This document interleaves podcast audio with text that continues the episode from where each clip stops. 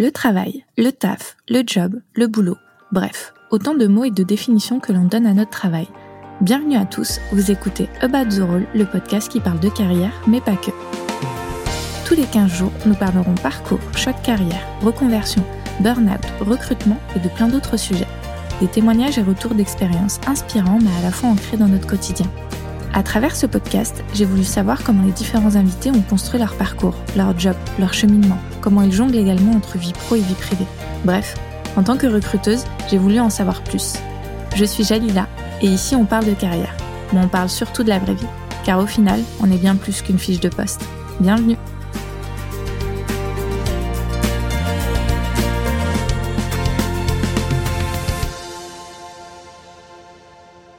Se lancer à son compte est parfois effrayant.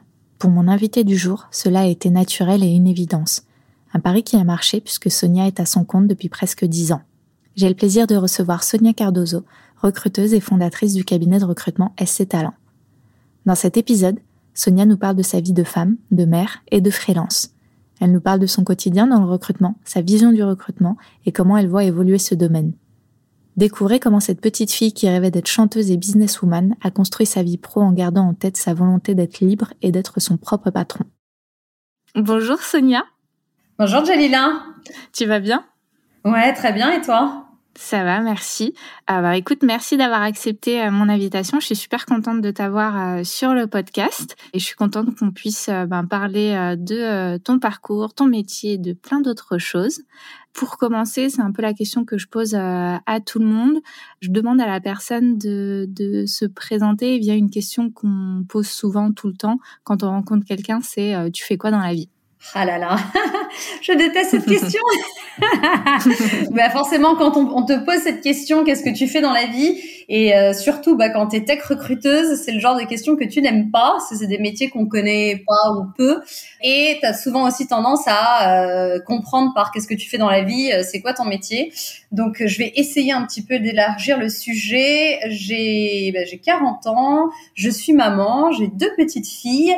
Et à côté de ça, en effet, je suis tech recruteuse depuis 12 ans et ça fait 8 ans que je travaille à mon compte, que j'ai lancé, que j'ai lancé ma boîte et que j'accompagne donc mes clients dans leur recrutement. Ok, merci. Est-ce que euh, tu peux euh, rapidement nous, expliquer ce que tu fais plus précisément dans, le recrutement? Il y a une partie de, ton expertise, c'est euh, la chasse de tête. Est-ce que tu peux expliquer aux personnes qui ne savent pas forcément ce que c'est? Alors, concrètement, quand tu es une entreprise et que tu cherches à recruter, tu as plusieurs options. Soit en effet en interne, euh, donc euh, dans la boîte, tu as euh, un pôle recrutement, un pôle recrutement et ou ressources humaines, parce que c'est vrai que souvent on associe les deux alors que c'est pas tout à fait la même chose. Et donc l'entreprise va s'occuper elle-même de trouver des talents et, et de les intégrer. soit t'as pas en interne de pôle de pôle recrutement dédié, ce qui est souvent le cas par exemple dans les startups. Et mais tu peux également avoir un pôle quoi qu'il en soit d'ailleurs. Et tu fais appel à un prestataire donc, tu fais appel à un intermédiaire, donc un cabinet de recrutement, un chasseur de tête indépendant, une société de service, peu importe, quelqu'un qui va euh, qui va t'aider euh, dans ton recrutement et qui va être là pour t'accompagner de la prise de brief jusqu'à l'intégration du candidat. Donc, qui va vraiment s'occuper de toute la phase euh, amont, donc vraiment comprendre, identifier le besoin avec les opérationnels et ensuite t'accompagner sur tout ce qui va être sélection de candidats, screening de CV, entretien, brief, débrief, négociation de l'offre, intégration, etc. Ok, merci beaucoup. On va revenir du coup euh, dans une, réflexion, à dire, sur euh, ton passé. Quelle idée tu te faisais du travail petite? Quelle idée je me faisais du travail euh, petite? Je voyais ça comme quelque chose de très cool. Donc la naïveté, la naïveté de l'enfant. Mais enfin, je voyais ça quand même déjà comme une obligation en me disant, bah quand t'es grand le matin, tu te lèves et puis tu vas travailler. Mais à côté de ça, j'avais l'impression que euh, le travail, c'était associé. Alors, c'était associé à l'argent et c'était surtout associé à la liberté. Tu bossais pour Alors pas spécifiquement pour avoir de l'argent, mais ensuite, bah, ça te permettait de partir en vacances, etc., etc. Donc je pense que je voyais quand même ça, ouais, comme quelque chose de plutôt, de plutôt cool, quoi. Enfin, je sais que quand j'étais petite, je me voyais déjà plutôt genre businesswoman, quoi. Tu vois, mettre des talons, une robe pour aller travailler. Du crayon. donc, euh, donc ouais, Je vois totalement. Ah bah, du coup, tu fais une, une bonne transition. Est-ce que tu avais euh, des idées précises de ce que tu voulais faire, petite? Plein. Plein. Et ça je n'ai jamais été... Euh, bon, alors, tous les métiers auxquels j'ai pu penser, il y en a aucun euh, que j'ai euh, mené à bien. Mais euh, j'ai oscillé entre chanteuse. Non, je ne va pas me faire chanter. Mais donc, euh, oui, oui, j'adorais, j'adorais chanter, mais je pense comme toutes les petites filles avec euh, ma brosse à cheveux euh, devant, devant le miroir. Donc, je me suis très longtemps imaginé que j'allais percer là-dedans. Euh, mais non, non, mais euh, en effet, tu vois, j'avais beaucoup pensé, euh, enfin, j'adorais chanter, j'avais pensé marchande de fruits à une époque quand je jouais beaucoup à la marchande de fruits, je m'étais dit que c'était quand même super cool et que j'aurais bien euh, passé, enfin, je serais bien passé de la, de la théorie à la pratique. Euh, après, en grandissant, euh, j'étais devenue un peu plus euh, peut-être raisonnable dans mes choix. Et donc, alors à tour de rôle médecin parce que, enfin voilà, tout le monde te dit c'est bien, il faut être médecin, avocat ou ou, ou prof. Enfin, en tout cas, dans ma génération, c'était surtout les métiers dont on, on connaissait beaucoup et qui faisaient rêver. donc, bon, malheureusement, j'étais absolument très, enfin, j'étais mauvaise en maths et tout ce qui enfin tout ce qui gravite autour des sciences. Donc j'ai supposé que c'était peut-être pas la meilleure des idées. Euh, j'avais pensé aussi à journaliste. Enfin bon bref, j'avais pensé à tout plein de choses, euh, sauf tech recruteuse, qui d'ailleurs était un métier que je connaissais absolument pas. même même le recrutement en soi. Alors autant j'avais plus ou moins une vague idée des ressources humaines, mais côté recrutement, non, j'en ai même jamais entendu euh, réellement parler, ou en tout cas, c'était pas non plus un métier euh, qui était, euh, qui était, j'imagine, très très connu et répandu à l'époque. Oui, et puis même mis en avant dans, dans, les formations, c'est que depuis quelques années que que tu vois des, des spécialisations, tu vois des, des, des matières spécialisées dans le, dans, dans le recrutement. Mais ok, assez, euh, assez intéressant comme, euh, comme réflexion euh, petite. du coup, on évolue un peu plus, un peu plus tard. Quel regard tu poses sur la Sonia de ton début de carrière? De mon début de carrière dans le recrutement ou de mon début de carrière tout court? Parce que j'ai pas commencé dans le recrutement.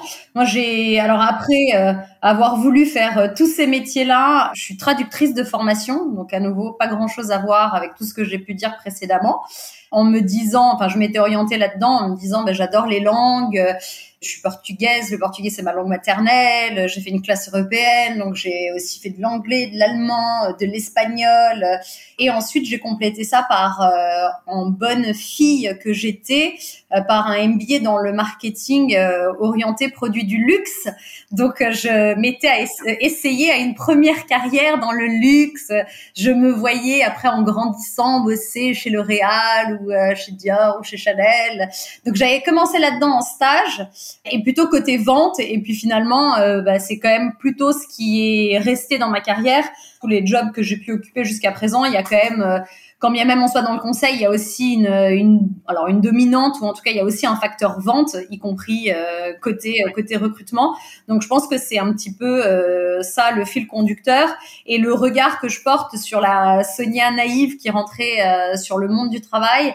Bah clairement, je pense très très naïf, qui découvrait, mais qui qui sortait aussi d'école où, où ce que ce qu'on nous avait dit pendant euh, cinq ans euh, et, euh, et la réalité était pas était pas tout à fait tout à fait la même donc euh, j'étais un peu arrivée sur euh, sur le marché du travail en mode avec un melon euh, qui était une pastèque et puis qui a vite vite explosé parce que je suis arrivée à peu près en je suis plus en 2006-2008 donc c'était pas la meilleure des périodes d'ailleurs.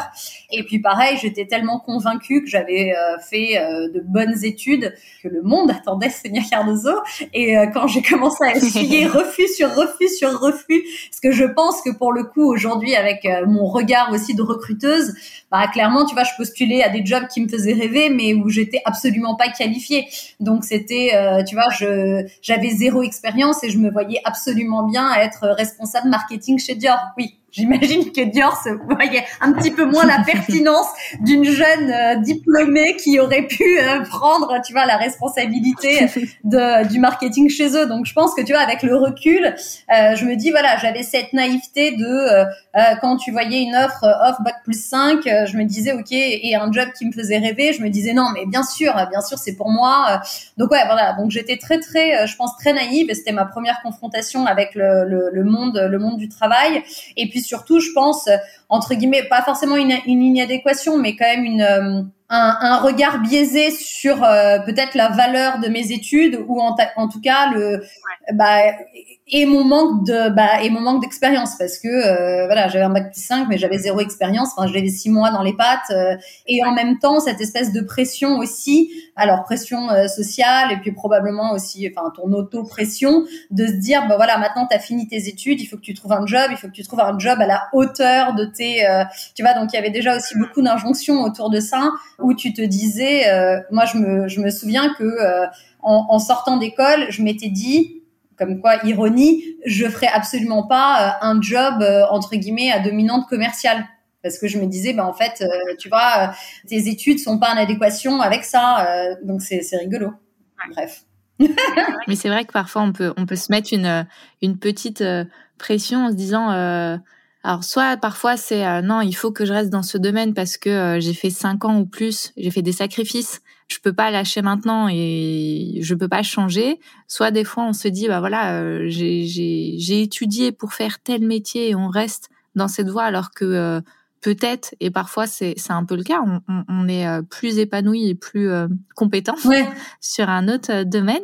Et du coup comment t'es arrivé à ben, des postes avec une dominante commercial et puis ben, par la suite prendre, on va dire, ton émancipation du salariat et, euh, et créer ta société? Alors, moi, je suis arrivée dans le recrutement par le par le plus grand euh, par le plus grand des hasards. C'était un métier que j'avais commencé à, à découvrir, euh, mais euh, donc pareil, je suis arrivée un peu par hasard et, et c'était pas, enfin, c'était ni choisi ni ni subi ça a été une opportunité et j'ai commencé euh, j'ai commencé là-dedans. Et puis ensuite j'ai passé euh, à peu près en cumulé plus ou moins 4 ou 5 ans en cabinet euh, dont le dernier cabinet où l'expérience a un peu tourné a tourné court. Et c'est là où alors la volonté moi j'avais commencé ma carrière côté déjà en tant que freelance et ensuite, plus, je pense d'ailleurs par euh, par pression euh, par pression sociale et pareil. Donc là, il faut on essaye de remonter le temps, mais on doit être dans les années 2010, euh, tu vois. donc, t'avais pas encore cette espèce de de tendance à laquelle t'assistes aujourd'hui, où bah t'as beaucoup de freelance, alors notamment chez les développeurs, mais tous les postes qui vont graviter autour du digital et pas et pas que. C'est vrai que en 2010 euh, si tu étais freelance, c'est que tu avais raté ta vie. C'est qu'en fait, on voulait pas de toi en CDI. Tu vois, c'était un petit peu, euh, en tout cas, comme ça que c'était, euh, enfin, que je le percevais. Et puis, je pense que si je le percevais comme ça, c'est qu'on on me le faisait aussi sentir, on, me faisait aussi sentir comme ça. Ou alors que tu as créé une super structure avec un, un projet révolutionnaire. Ouais, ouais, ouais, ouais. Mais voilà, mais le un peu euh, solopreneur, euh, c'était genre, euh, ok, euh, ok, la meuf est pas assez bonne pour être en CDI et personne n'a voulu d'elle. Donc c'était un peu, c'était pas toujours très évident et notamment quand il faut rassurer ton papa et ta maman. donc donc voilà et donc un peu, je pense par pression ou pour m'auto-convaincre que j'étais aussi suffisamment douée pour pour trouver un CDI.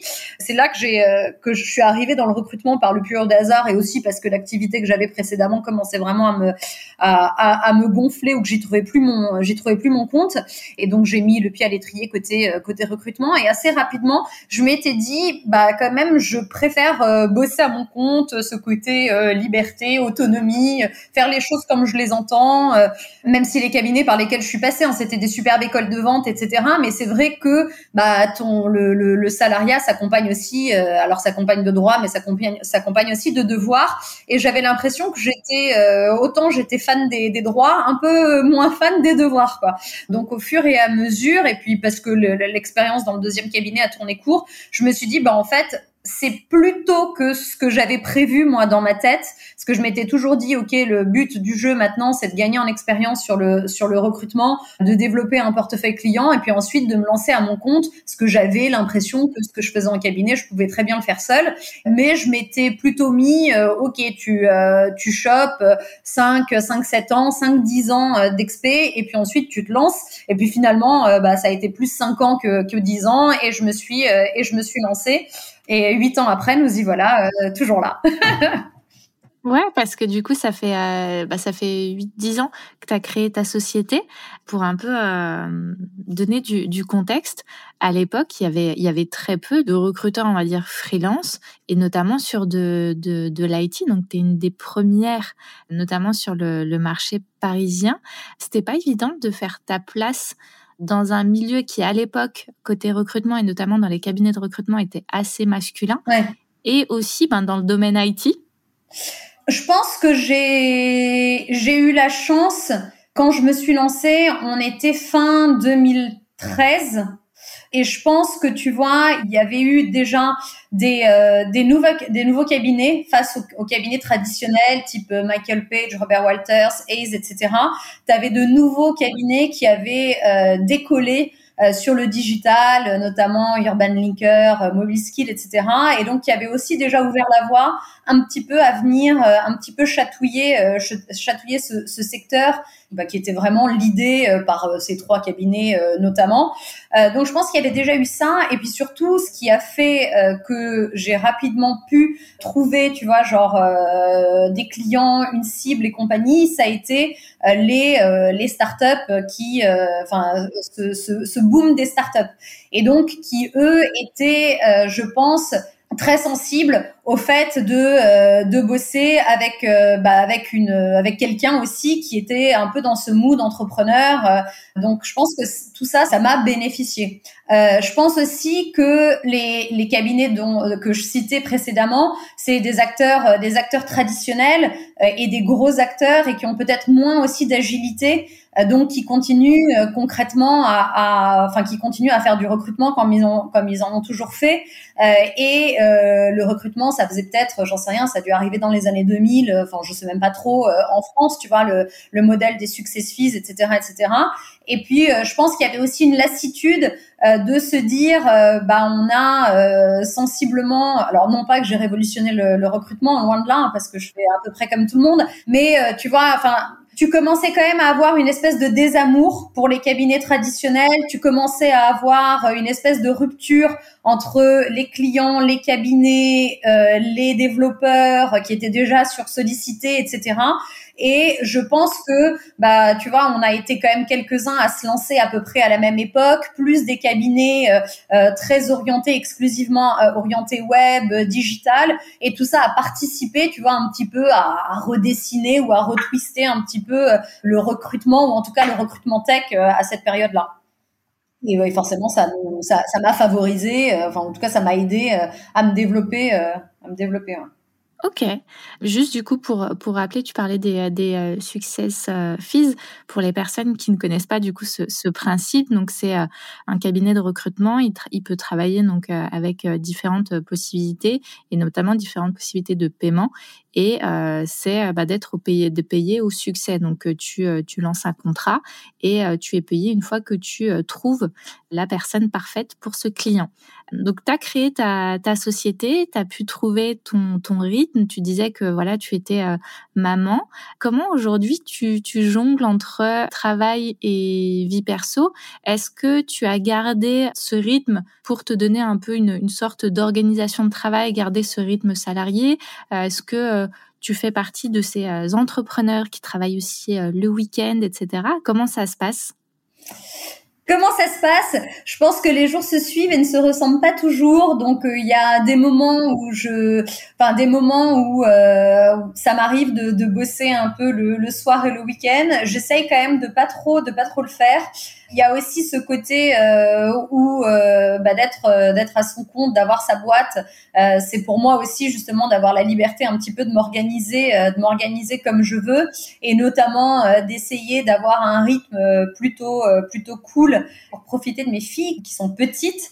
Euh, donc ça, c'était aussi important, euh, important pour moi. Mais euh, malgré tout, et ça, c'est très spécifique à moi, mais j'ai quand même beaucoup de mal à me détacher, comme quoi tu t'essayes de, enfin, tu de déconstruire des schémas que tu penses qu'on t'a imposés, et puis en fait, c'est pas si, euh, c'est pas si facile parce que j'ai beau me dire, bah en fait, le kiff de ton taf, c'est d'être euh, indep à ton compte et de bosser quand tu veux.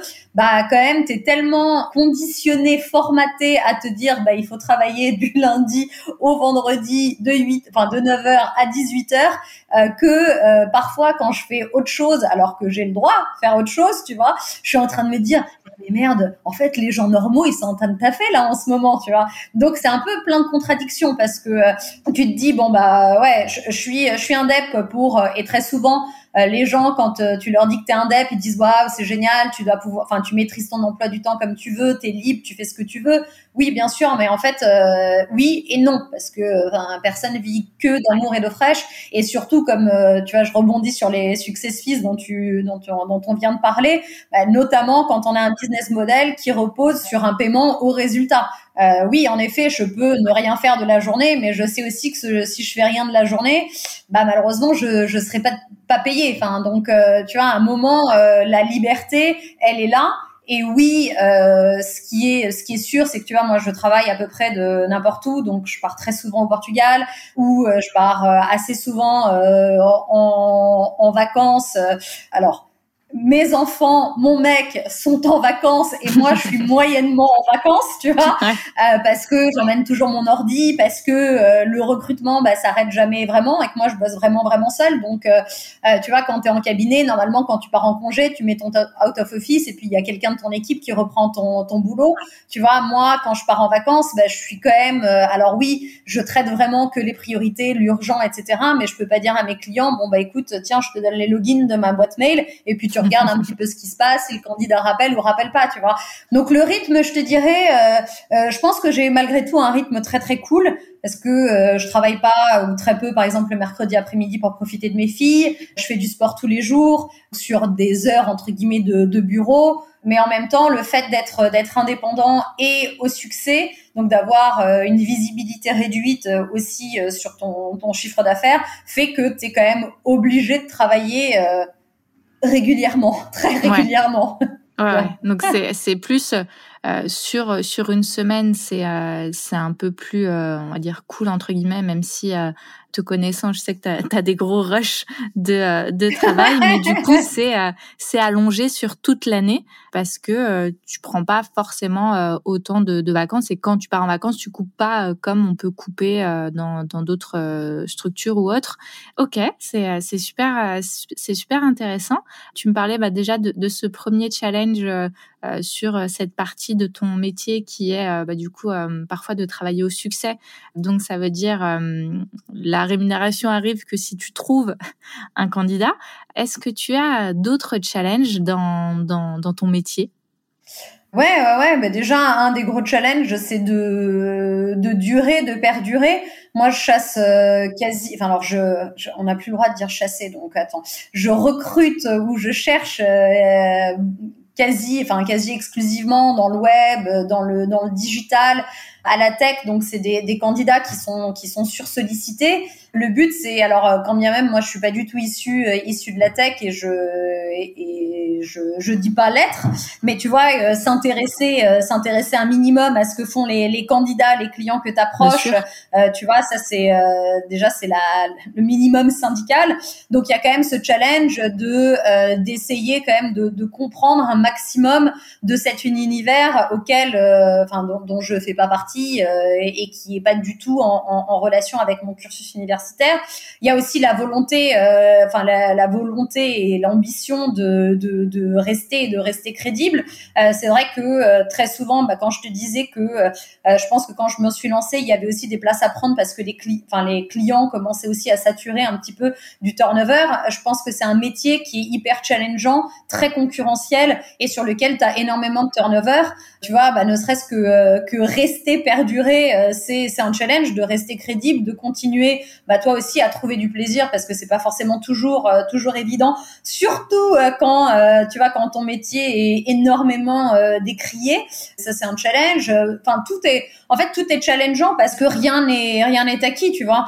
ton client n'est jamais acquis, tes candidats ne sont jamais acquis. La tech évolue très rapidement, donc un langage sur lequel tu avais l'habitude de, de, travailler, tout à coup devient un peu moins sexy, un peu désuet. Donc toi, tu dois accompagner, euh, bah, tu dois, tu dois accompagner un petit peu euh, le, la tendance marché. Donc tu dois aussi euh, rapidement comprendre autre chose, comprendre les subtilités. Alors les subtilités du langage, j'entends hein, superficiel, enfin un vernis superficiel. Hein, je suis pas en train de dire que je suis, je suis devenu développeur PHP puis Python puis React. non non, je, pas du tout. Mais tu vois, mais tu vois ce que je veux dire. Tu dois quand même accompagner les tendances, les tendances de ton marché. Et puis pareil, le recrutement, euh, en effet, ça fait un moment euh, qu'il est toujours là et qui ressemble sensiblement à la même chose. Et les candidats, en tout cas les candidats à la tech, hein, je spécifie parce que je, je connais pas euh, tous les secteurs d'activité, mais n'y trouvent plus et n'y trouvent pas leur compte.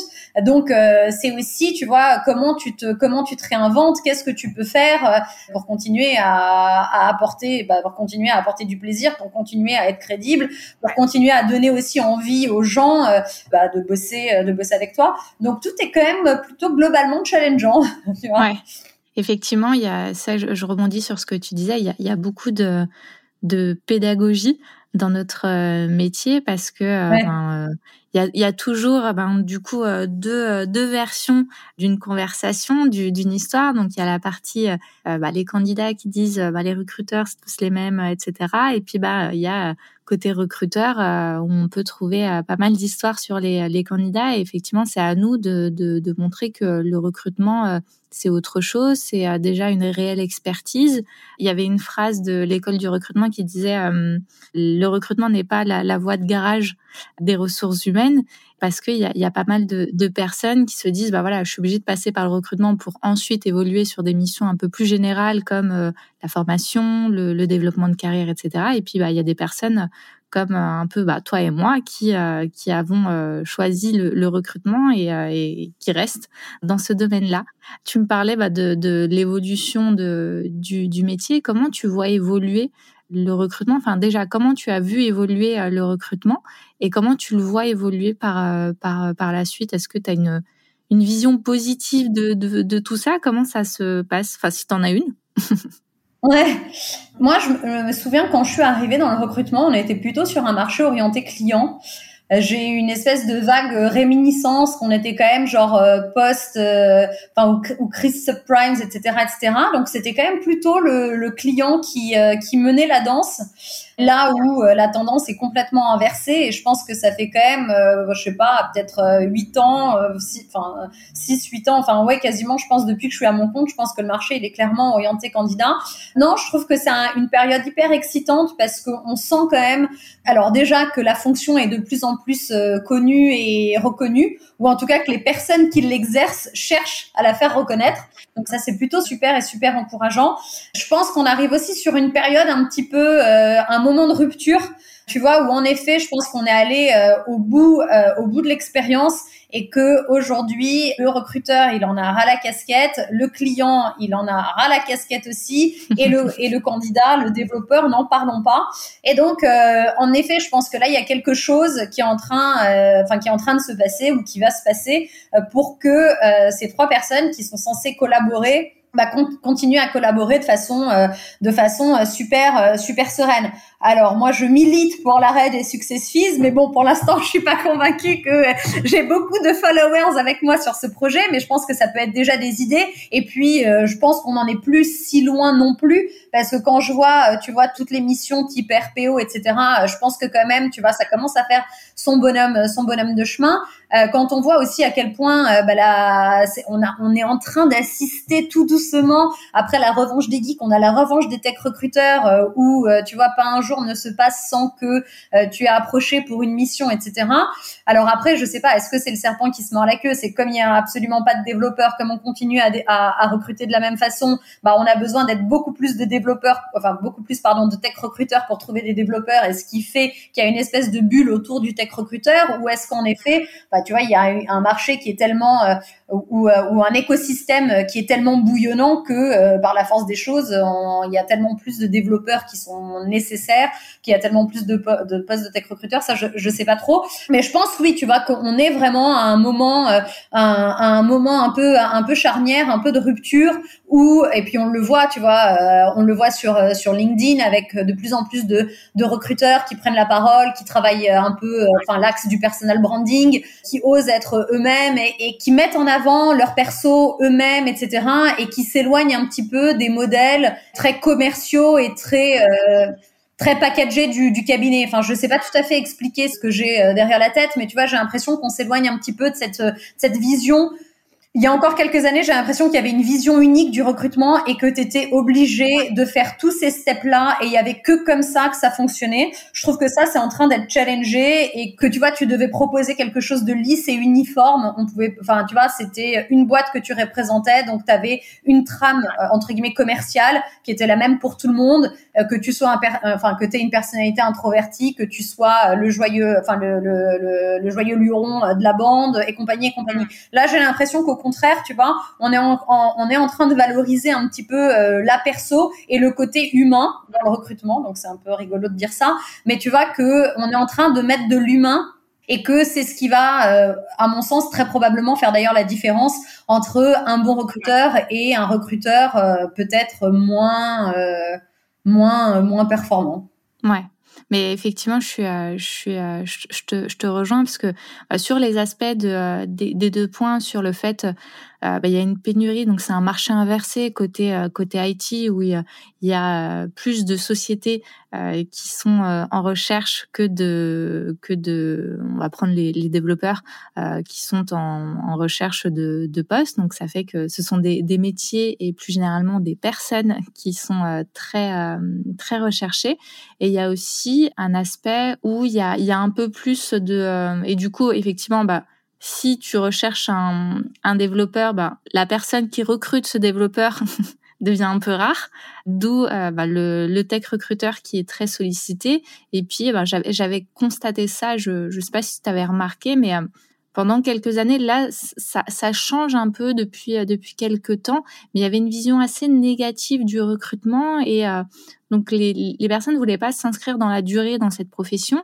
Donc tu avais peu de, de, de, personnes qui voulaient qui voulaient faire euh, ça ou rester aussi dans ce domaine-là.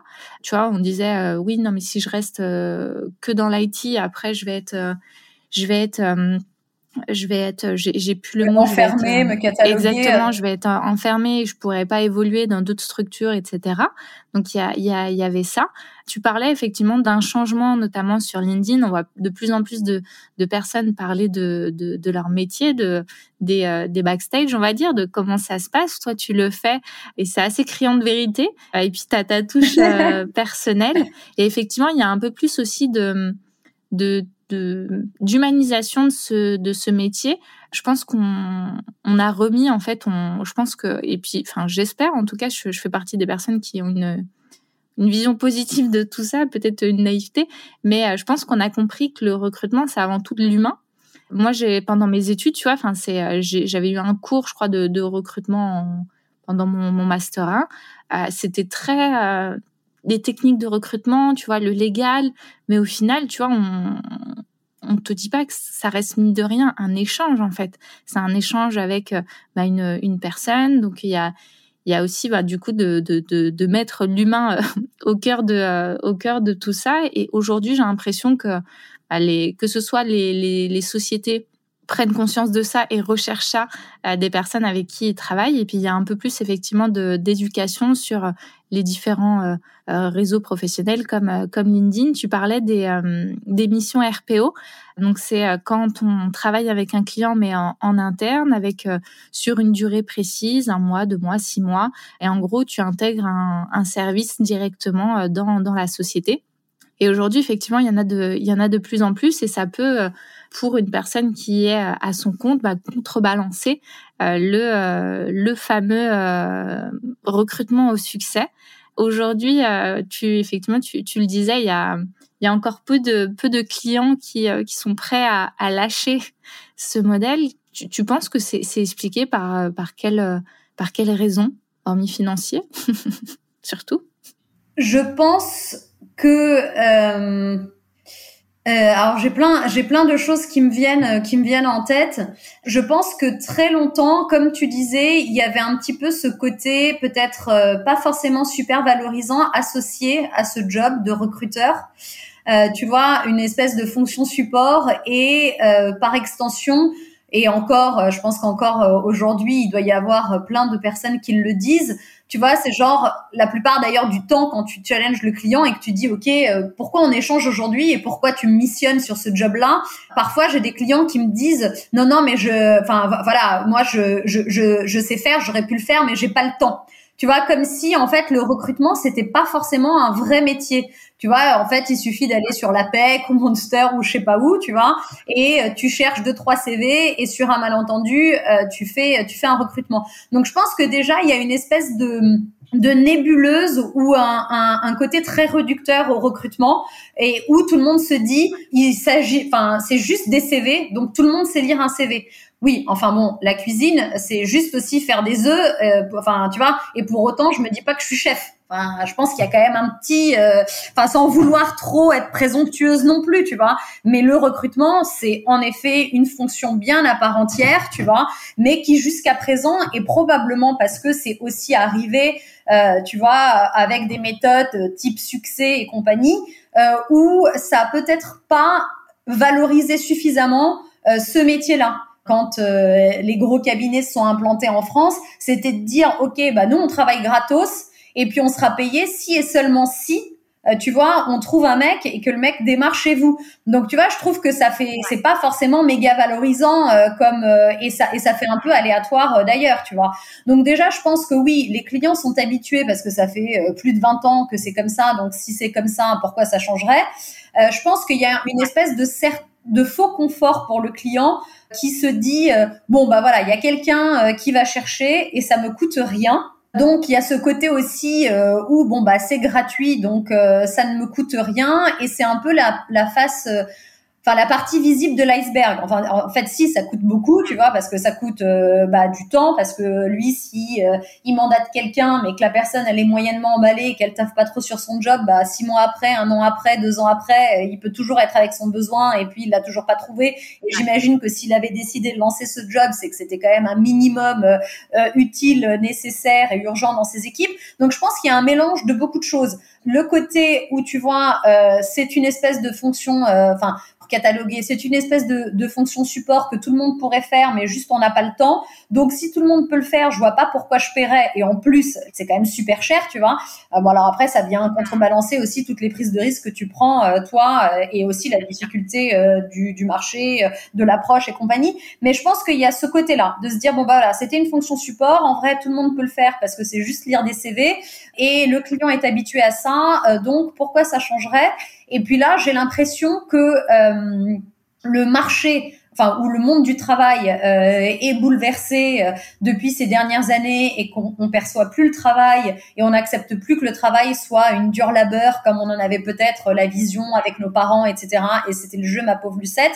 Et qu'aujourd'hui, tu vois, tout le monde cherche davantage à être euh, épanoui, à avoir un équilibre vie privée vie pro euh, où t'es moins, t'acceptes probablement moins les sacrifices euh, et compagnie et compagnie. Et je pense que les boîtes bah, commencent à voir que en effet les, les, les talents euh, tu fais plus des carrières comme euh, potentiellement euh, nos parents qui pouvaient passer 20 ans, 30 ans dans la même boîte sans trop se poser de questions euh, et tu étais en CDI et voilà et puis il y avait des jours c'était cool, d'autres jours c'était moins bien mais tu te challengeais pas trop. Aujourd'hui, il y a une telle volatilité des profils et je pense alors là pour le coup à peu près tout type de poste tout type de poste confondu que les boîtes, elles sont en train de réaliser qu'en fait le capital le plus important dans une boîte, c'est l'humain. Et donc, elles sont en train de, de se dire, bah, il faut séduire euh, l'humain.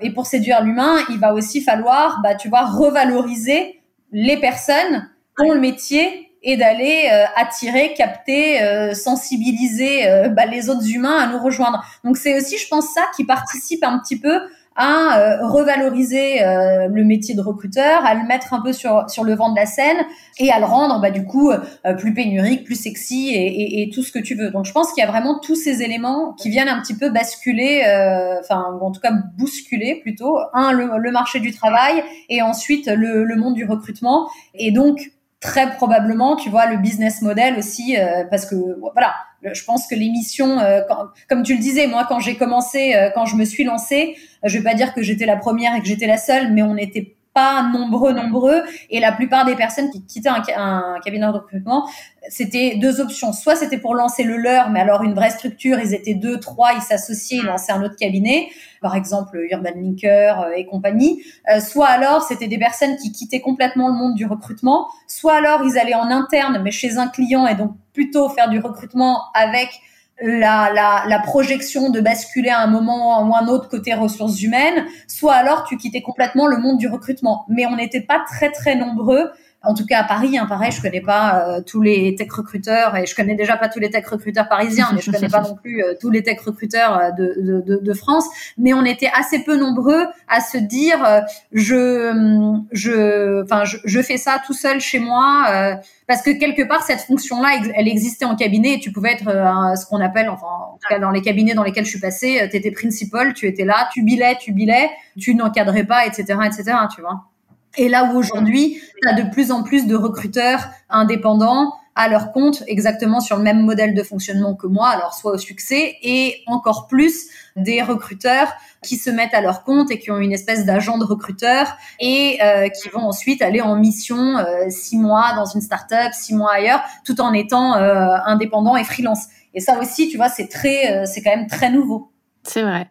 Euh, mais effectivement, les, les, les gens aujourd'hui ont, ont, besoin de plus de sens. Ça me fait, ça me fait penser ben, à ce qui se passe notamment euh, aux États-Unis, donc le, le, Big Quit. La grande démission. Plein de ouais, tu as plein de personnes qui, qui démissionnent et tu as notamment dans, dans des cabinets d'avocats ou dans, dans des grosses euh, sociétés américaines où ils sont en train d'aligner des salaires mais énormes.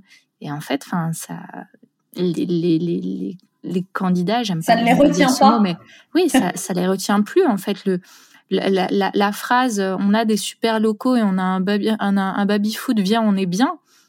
Aujourd'hui, c'est ça fait plus peur qu'autre chose parce que si c'est s'il y a que ça que tu mets en avant, ça pue. Ouais. Ça pue, ouais. Ça, non, non, ça sent, excuse-moi du terme, mais ça sent pas bon si euh, le seul truc que tu mets en avant pour recruter, c'est euh, c'est un baby foot, c'est compliqué. Mais euh, mais je suis, je suis assez d'accord avec. Fruits, t'oublies le panier ah bah de fruits, oui, et, le panier de fruits. et le café gratuit. le café été, pardon, gratuit. ah, des fois c'est que café. Hein. Des fois c'est que ah, café. en plus parfois c'est que le café. Ah bah merde. non, parce que je trouve, tu vois, on valorise pas assez les personnes qui aiment le thé. Tu vois, moi je préfère le thé il y en a pas assez. Ah, il y, a, pas assez. J'ai jamais vu, j'ai jamais vu une petite boîte avec, euh, on va m'appeler mamie, mais c'est pas grave. Tu sais, des petits thés, une variété de thé. Non, il y a que du café. Donc, euh, bah ouais, bah oui. Mais c'est pour tenir, pour tenir la cadence de la journée. tu vois, c'est que je pense qu'inconsciemment, on associe encore trop le, le, taf à une labeur. Tu vois, on te dit, il faut que les mecs, ils carburent au café parce que sinon, les pauvres, comment ils vont tenir toute la journée? Avec le sens, la motivation, la passion? Je ne sais pas, c'est peut-être trop envisagé pour moi ou pour des sociétés. Qu'est-ce qui te plaît aujourd'hui le plus euh, sur ton métier et même euh, bah, au-delà dans ta vie euh, de, dirigeante d'entreprise, si, je dis ce mot, parce que mine de rien, on dit freelance indépendant, mais tu as ta société. Exactement, exactement. Alors, ce qui me plaît, bah déjà, c'est d'être seul maître à bord. Donc ça, je suis très très contente. je suis très contente aussi de me dire que je dépends. Alors, que je dépends de personne. C'est bizarre de dire ça, mais tu vois que je crée ma propre valeur et je crée, euh, euh, tu vois, je, ça, je trouve ça, je trouve ça très cool. Ce qui me plaît énormément, c'est de pouvoir être moi-même donc avec ma, ma folie, euh, enfin tu vois, genre ma perso et compagnie, je suis pas obligée de porter un masque. Alors même si on en a porté un pendant très longtemps, mais euh, tu vois, je, je peux être moi-même et c'est justement, et je pense que c'est pour ça d'ailleurs que bah, les clients qui bossent avec moi, hein, ceux qui bossent pas avec moi, c'est que je suppose qu'ils sont pas sur le même, euh, sur la, dans la même, euh, dans la même folie, dans la même folie que moi. Mais ça, je trouve ça très très cool de oui, se dire, connaissent pas encore. C'est ma boîte, c'est mon business, je fais ce que je veux, je, je montre celle que je suis ça plaît, ça plaît, ça plaît pas, bon bah tant pis, c'est que probablement, tu vois, on n'était pas trop aligné avec euh, avec ces euh, avec ces gens-là et c'est pas c'est pas non plus un problème. Donc ça, je trouve ça très très cool. Je trouve ça euh, très cool aussi, bah, tout ce que j'ai pu découvrir en ayant ma structure. Euh, c'est que bah ouais ouais euh, bah, de longues discussions avec mon comptable. Que j'embrasse s'il nous entend. Euh, mais tu vois bah forcément enfin c'est ça te permet aussi de toucher à, à plein de choses et d'avoir un job réellement polyvalent. euh, dans le sens où euh, bah ouais il y a des il y a des jours où je vais être euh, une enfin où je vais bah bosser bosser la compta avec mon comptable. Donc bon même si même si j'essaye de fermer mon cerveau à ces moments-là je suis quand même bien obligée de l'ouvrir. Et tu vois et j'ai découvert plein de choses bah plein de choses sur ce sujet-là. Euh, tu quand même obligé de te de te former de continuer à essayer de te challenger tu gères une boîte, quoi. Tu, tu, gères une boîte, euh, tu gères tous les tous les trucs super positifs d'une boîte et tout ce qui est euh, tout ce qui est moins positif. Euh, tu vois, c'est euh, moi, enfin dans un cabinet, t'envoies ta facture et puis hop, qui pleuve, qui vente, qui neige, tu reçois ton salaire.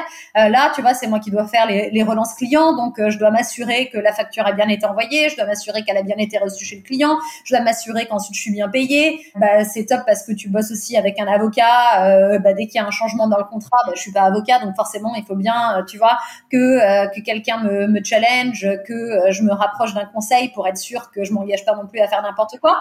Donc il y a ce côté-là où tu as la possibilité de voir bah, un peu euh, tout plein de facettes de, plusieurs métiers. Alors bien sûr, c'est pas parce qu'un jour j'ai relu un contrat que je suis devenue avocat, clairement pas. Mais tu vois, c'est quand même il y a une espèce de stimulation intellectuelle, ah bon, je vais pas dire qu'il est la non-stop, mais tu vois, qui est euh, et, et, et, voilà. Et puis tu dois trouver les solutions toute seule euh, quand tu bloques, euh, bah, quand tu bloques sur un process, quand tu bloques avec un candidat, quand tu bloques avec un client. Donc tu es quand même un peu obligé d'être toujours un peu en train de te réinventer ou en tout cas de te challenger parce que c'est toi, parce que c'est ta boîte, parce que c'est ton nom sur le marché. Donc tu vois, donc ça, je trouve ça, je trouve ça vraiment vraiment cool. Et, après le fait d'être euh, là sur le secteur de la tech, je trouve ça vraiment, euh, je trouve ça vraiment dingue parce que c'est un secteur qui ne cesse euh, d'évoluer, un secteur qui est bouillonnant où tu as la possibilité de bosser avec toutes les boîtes ou ou certaines des boîtes les plus sexy de, de l'écosystème. Donc c'est c'est assez incroyable. Et tu as l'impression que en effet, moi parfois je dis je dis ça de façon un peu naïve, mais j'ai l'impression tu vois qu'il y a un, aujourd'hui, il y a un peu deux mondes. Il y a un monde parallèle, le monde de la tech où tout va très vite, où tout va beaucoup plus vite, où euh, tu vois peut-être que des, enfin tu vois, il y a des choses qui sont en train de se créer euh, et qui demain vont probablement révolutionner notre vie, etc. Et un peu naïvement, j'ai l'impression d'en faire un petit peu partie euh, et d'avoir un petit peu, tu vois, genre euh, euh, une, un regard, une fenêtre sur ce monde-là de par, tu vois, mon job.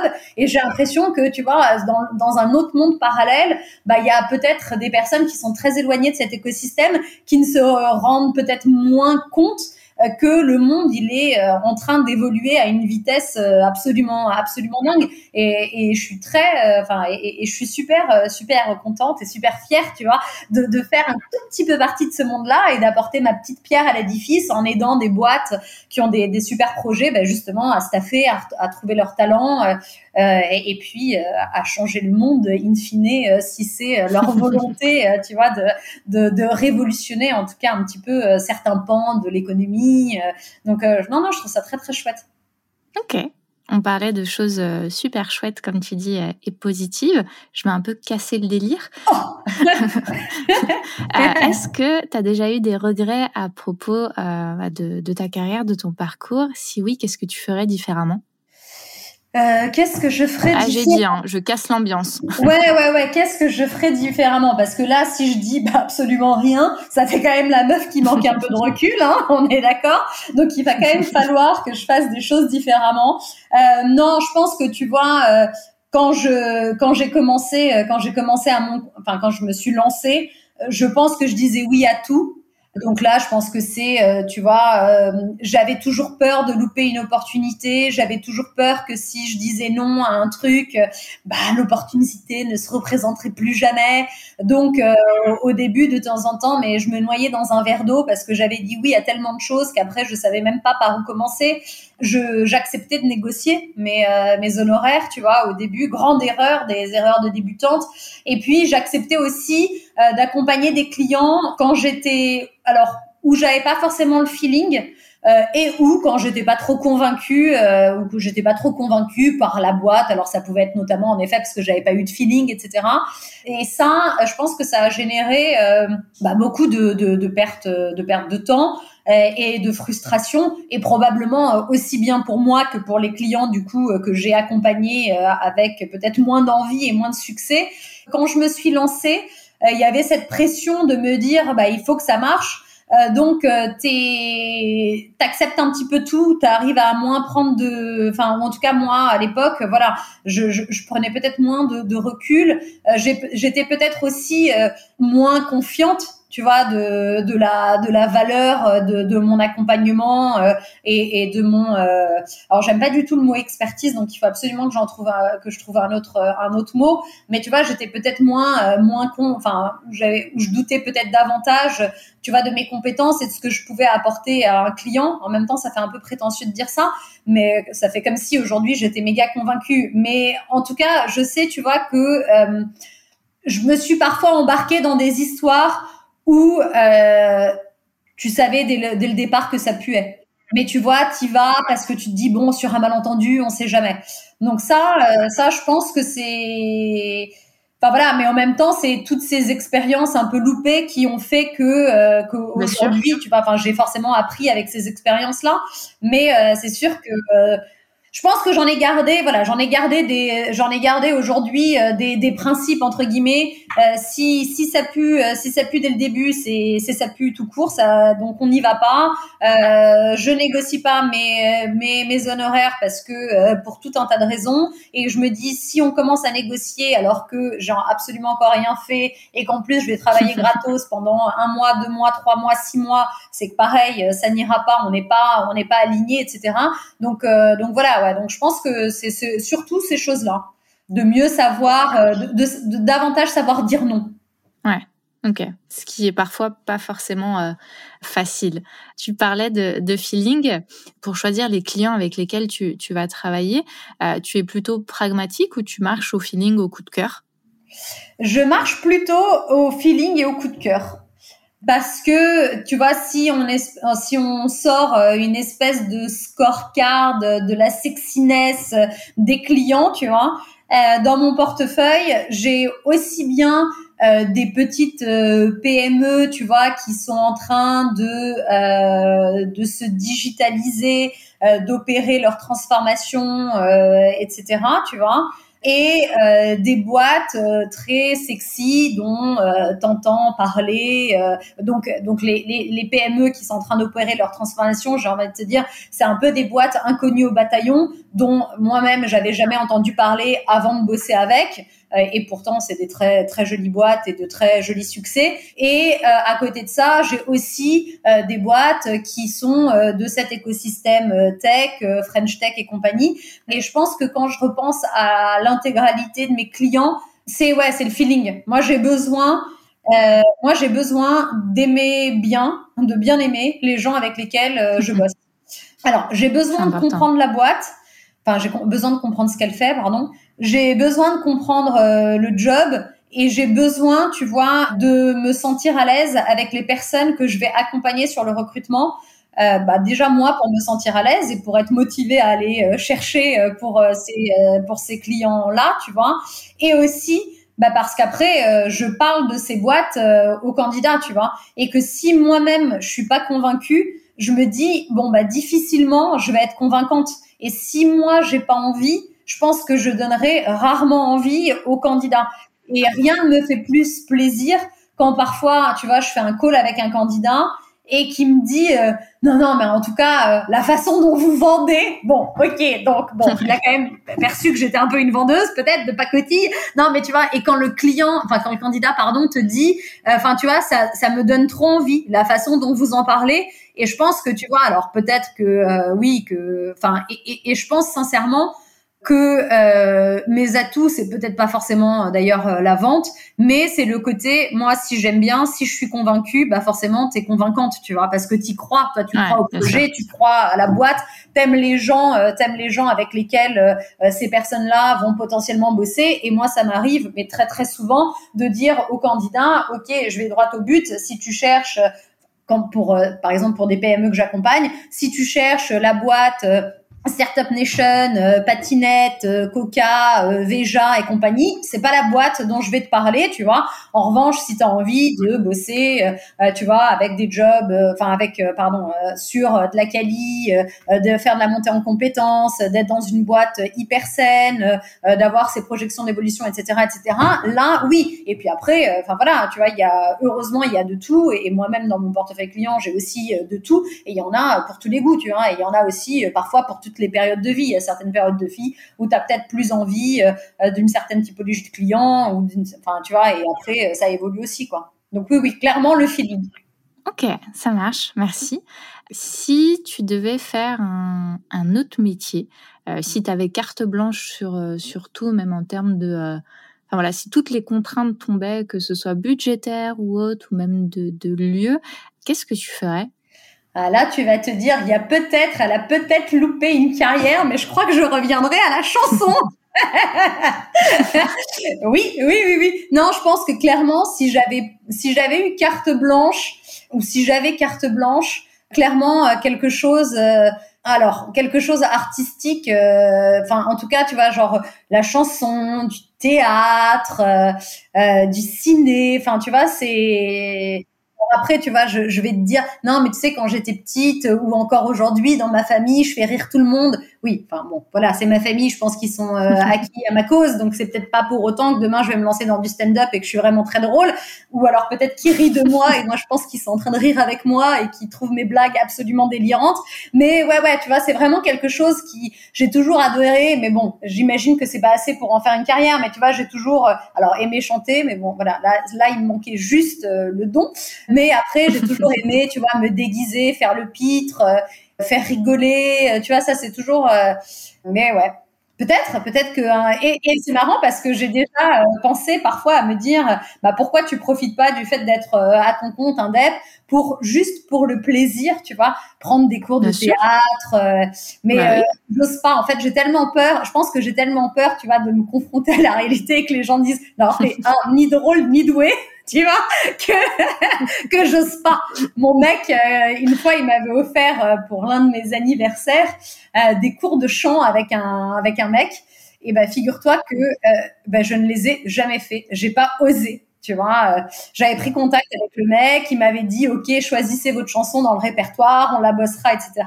J'avais choisi une chanson et en toute humilité, j'avais dû prendre genre Maria Carré ou, Céline Dion. Tu vois, ouais, je pose ça là, tranquille. Donc peut-être qu'après, j'ai peut-être réalisé après coup que je m'étais peut-être enflammée. C'est peut-être pour ça que j'ai jamais osé aller au cours. Donc euh, voilà, quelque part euh, à Paris, je crois que c'était dans le 15e, il y a un monsieur qui me doit toujours deux ou quatre heures de, de chant, je ne sais pas. S'il nous écoute, pareil. Il attend toujours que tu prennes contact avec lui. il attend toujours, dix ans après, que je prenne contact avec lui pour venir, euh, pour venir chanter du mariage carré avec lui. Donc, euh, voilà. C'est énorme.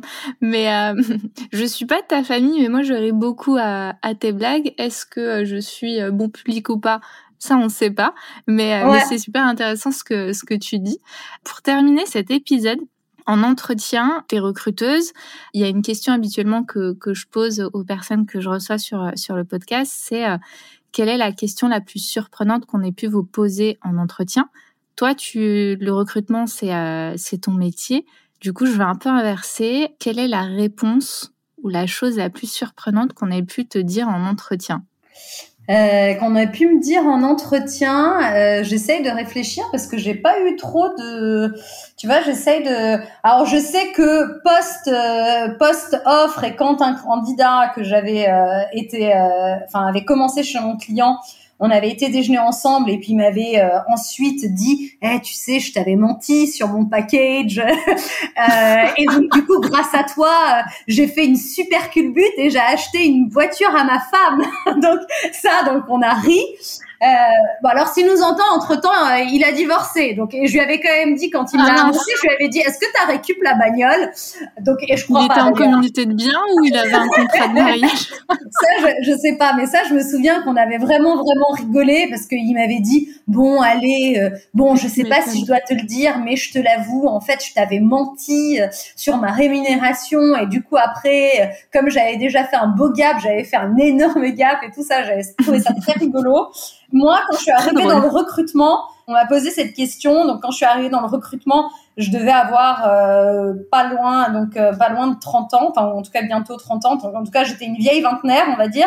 Et je sais que euh, en entretien final, on m'a posé la question est-ce que je n'étais pas trop vieille donc la question était vraiment posée comme ça. Est-ce que je n'étais pas trop vieille pour commencer dans le recrutement? Tant dire qu'il y a eu quand même un petit moment de solitude. Grosse remise en question dès le début, c'est. Non, mais parce que c'est vrai que tu vois, c'est quand même un job que tu démarres souvent post-école, tu vois. Donc, tu arrives, tu as 22, 23 ans. Moi, j'étais euh, bah, en 2010, euh, donc euh, très rapidement, je suis très mauvaise en maths, mais je devais avoir plutôt 28 ans, tu vois. Et alors, pour, pour que l'anecdote soit encore plus croustillante, bah, j'ai quand même dit oui, j'ai signé j'y suis allée. Donc, soit j'étais complètement folle, soit en tout cas, je l'ai pas trop mal pris. Euh, mais je pense que je, n'avais encore aucun complexe avec mon âge à ce moment-là, tu vois. Euh, mais ça m'avait fait sourire. Euh, je pense qu'à l'époque, je m'étais dit, mais quelle question con, tu vois.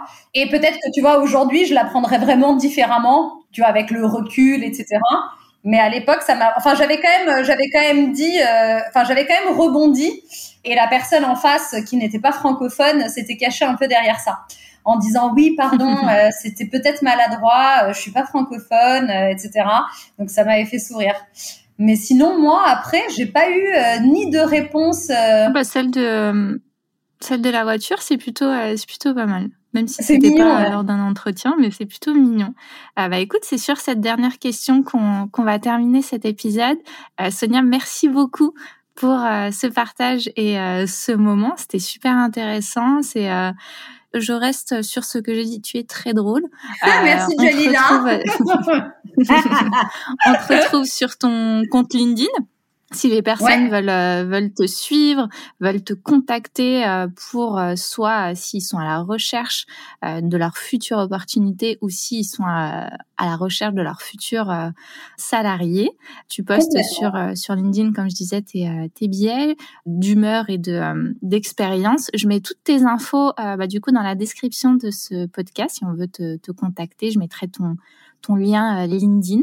Et euh, bah, en tout cas, merci beaucoup. C'était super intéressant comme, euh, comme échange. Je te souhaite plein de belles choses pour la suite.